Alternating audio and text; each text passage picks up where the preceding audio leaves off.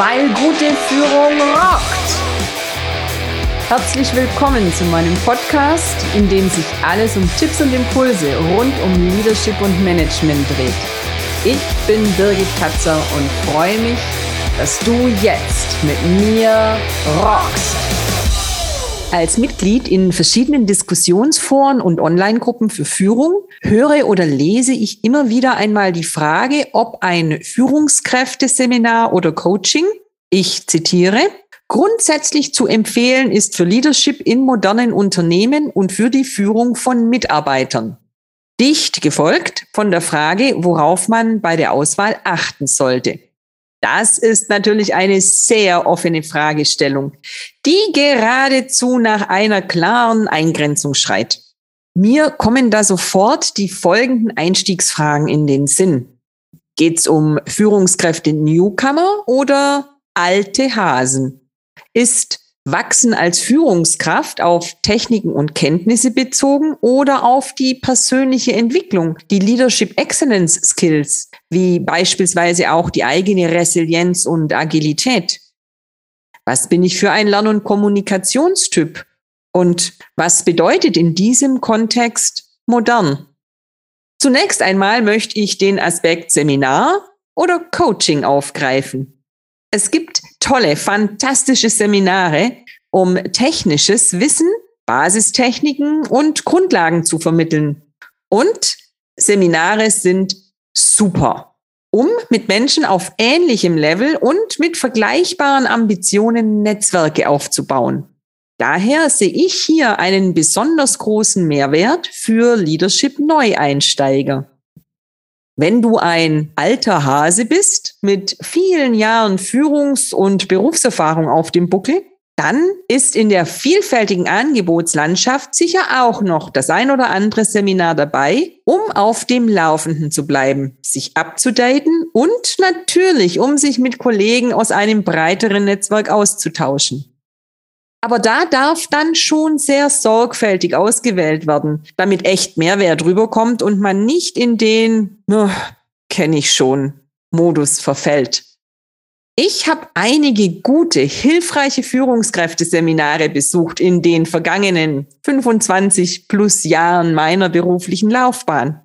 Am Anfang meiner Karriere deutlich mehr, denn da hat mir der neue Blickwinkel auf Grundlagen und Techniken weitergeholfen, die ich zwar teilweise aus dem Studium theoretisch schon kannte, die ich aber erst durch die eigene Berufserfahrung so richtig greifen konnte. Da war auch der Austausch mit Führungskräften aus anderen Unternehmen so wertvoll, weil sich da natürlich ein viel offenerer Austausch zum Beispiel auch über die eigenen Unsicherheiten ergibt als in der Firma, in der du ja permanent selbstsicher auftreten und glänzen möchtest und Schwächen lieber unter Verschluss hältst. In den letzten Jahren standen Führungsseminare allerdings kaum noch auf meiner Agenda, da ich keine sozusagen Allgemeinbildung an der Führungsfront mehr gesucht habe. Ich habe mir lieber eine oder einen Coach genommen im Eins zu eins. Denn mit zunehmender Verantwortung und Hierarchiestufe ging es mir immer weniger um Sach- und Fachwissen, sondern mehr um die Entwicklung meiner Persönlichkeit und meiner ganz speziellen Leadership Excellence. Und durch meine mittlerweile starken und stabilen Netzwerke hatte ich auch ausreichend Austausch, um meinen Tellerrand so weit auszudehnen, wie es gerade gut tut. Also, besser ein Seminar oder doch eher ein Coaching? Kommt ganz drauf an, was du brauchst und was du dir davon erwartest. Hier noch ein Wort zur Auswahl von Seminaren oder der Wahl des richtigen Coaches. Modernes Führen bezieht sich vordergründig meist vor allem auf Menschenführung. Ja, auch hier leben wir in einer sich ständig verändernden Welt, die unsere erlernten Wertesysteme und damit beispielsweise Kommunikationsstrategien zum Teil auf eine harte Probe stellt. Aber es gibt für Leader auch andere Herausforderungen, für die sich Seminare und Coachings anbieten. Dabei ist es sehr unterschiedlich, was gebraucht wird. Je nachdem, ob du in einem agilen Projektumfeld im Kundeneinsatz bist oder sich plötzlich internationale Konzernstrukturen und neue Rechnungslegungsvorschriften auf den von dir zu erstellenden Geschäftsbericht auswirken. Auch wenn es um Führung in diesen Bereichen geht, sind die Anforderungen an Kommunikationsstil, Stressresilienz, eventuelle Cross-Culture-Bedarfe oder den richtigen Umgang mit Digitalisierung und virtueller Führung sehr unterschiedlich. Für dich deine Führungsaufgabe und auch für dein Team. Dazu muss dann das Seminar, der Trainer, der Coach auch passen. Ja, wann passt er oder sie denn?